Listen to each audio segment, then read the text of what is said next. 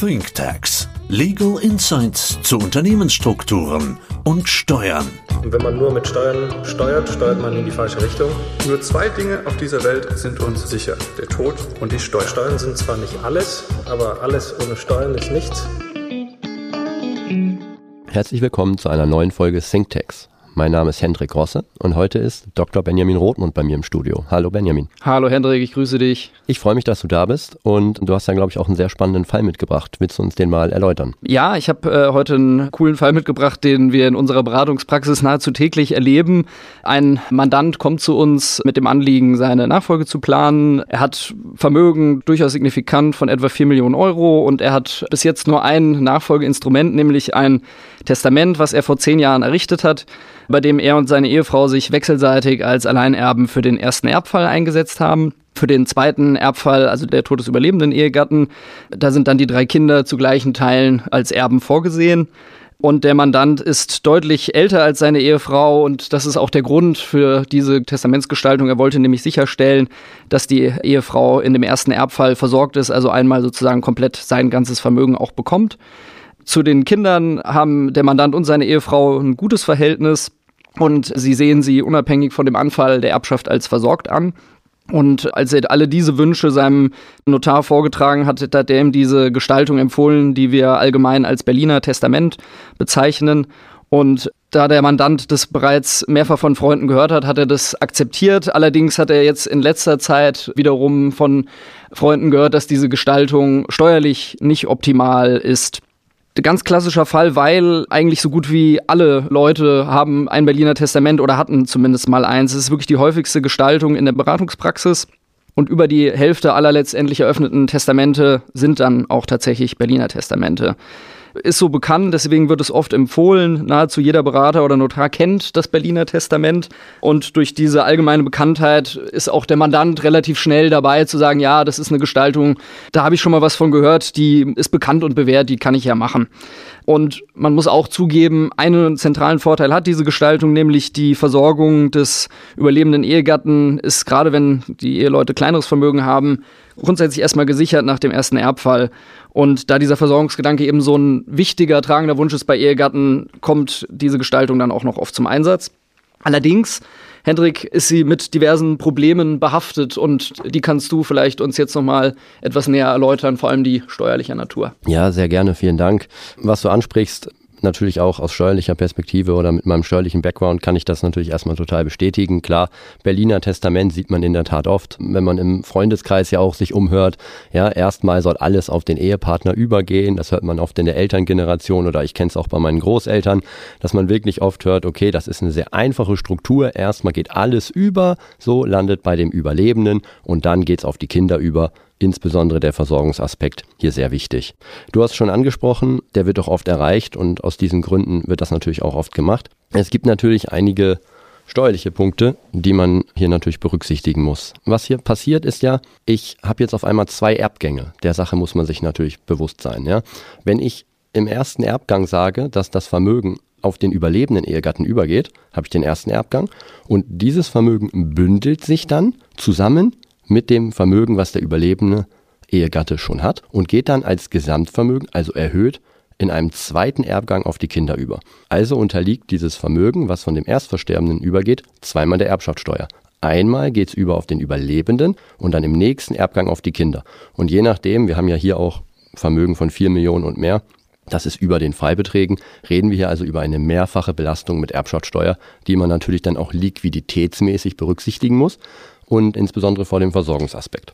Ja, und durch diese zwei Erbgänge muss ich natürlich beachten, dass bereits im ersten Erbgang dieser Versorgungsgedanke durch eine Erbschaftssteuerbelastung dann quasi konterkariert werden kann. Ich muss natürlich berücksichtigen, dass ich nur einen Freibetrag zwischen Ehegatten von 500.000 Euro habe. Und wenn jetzt ein Vermögen von, wie in unserem Fall, 4 Millionen Euro übergeht, dann bin ich über dem Freibetrag und dann fällt natürlich eine Erbschaftssteuer an.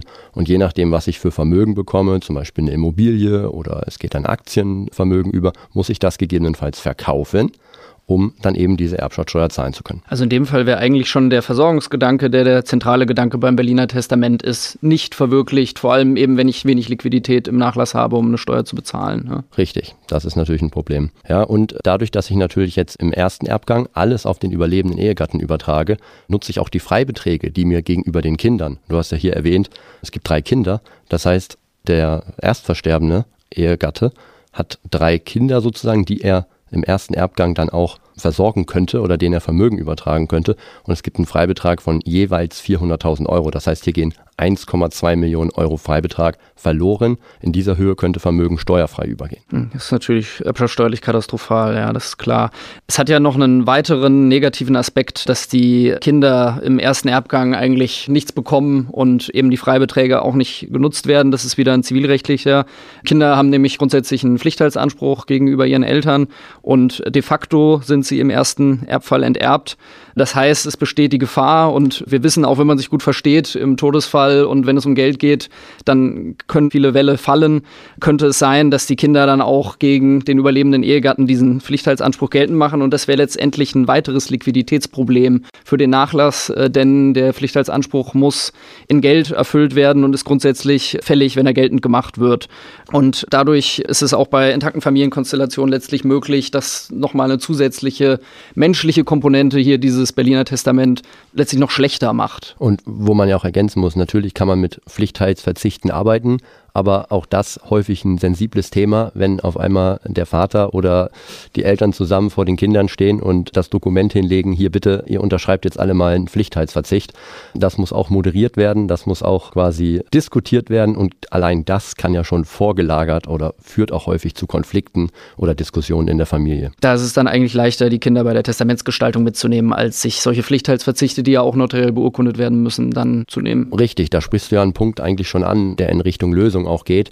Wenn man jetzt quasi sagt, okay, das ist die Ausgangssituation, wir haben festgestellt, es gibt rechtliche und steuerliche Fallstricke bei dieser Situation, dass man sich eigentlich einfach gemacht hat, Stichwort Versorgung, alles geht erstmal vom Erstversterbenden auf den Längerlebenden über, dann auf die Kinder.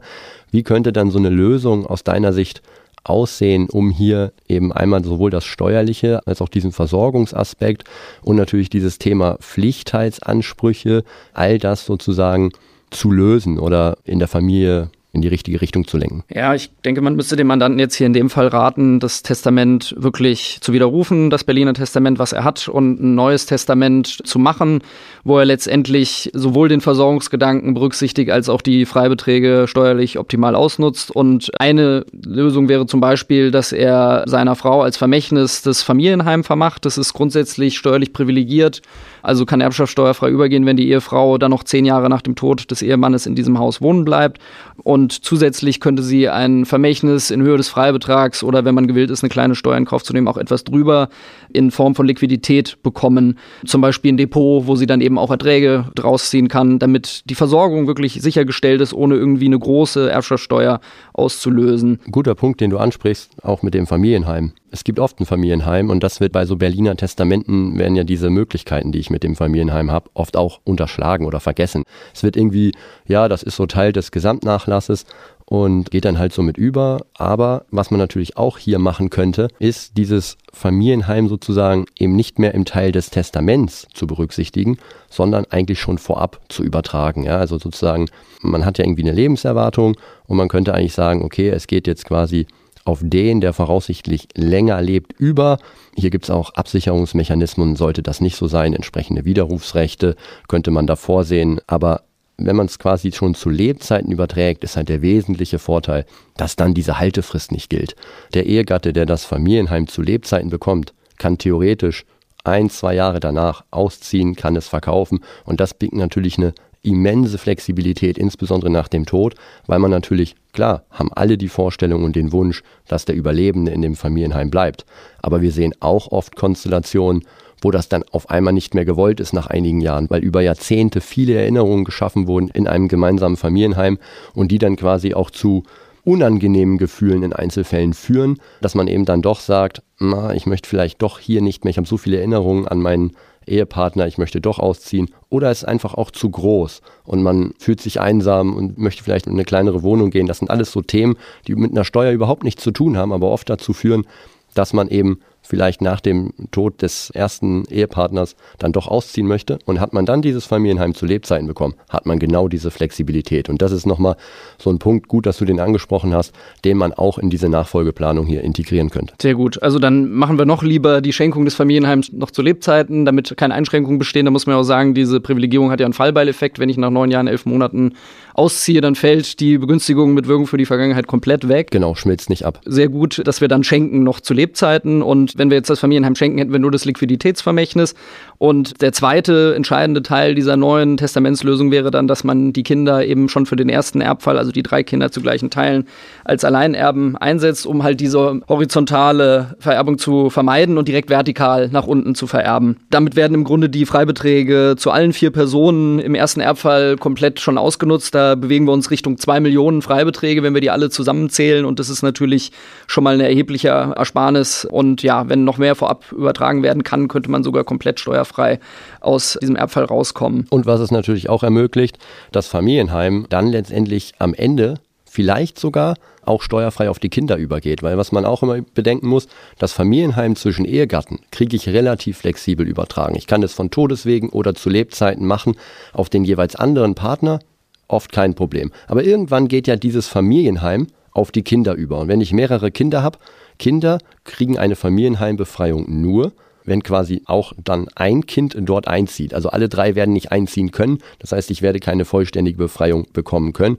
Und dieses Kind müsste einziehen, müsste dort den Lebensmittelpunkt haben und das auch für zehn Jahre. Das heißt, das ist bei Mehrkindfamilien häufig unrealistisch.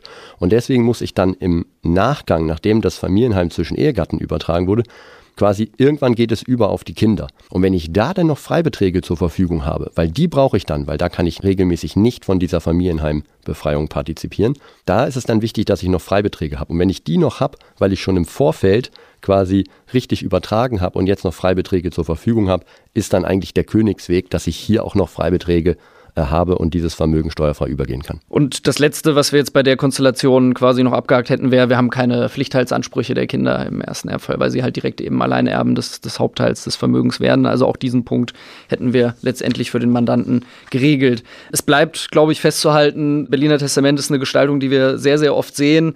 Sie ist äh, sowohl aus steuerlichen als auch aus zivilrechtlichen Gründen nicht optimal und man wäre gut beraten, gerade bei größeren Vermögen letztendlich eine neue testamentarische exemplarische Lösung zu finden und diese eventuell dann auch noch mit der Familieneinschränkung zu Lebzeiten zu flankieren. Vielen Dank erstmal, Hendrik, für diese erbschaftssteuerlichen Hinweise hierzu und ich freue mich aufs nächste Mal. Vielen Dank.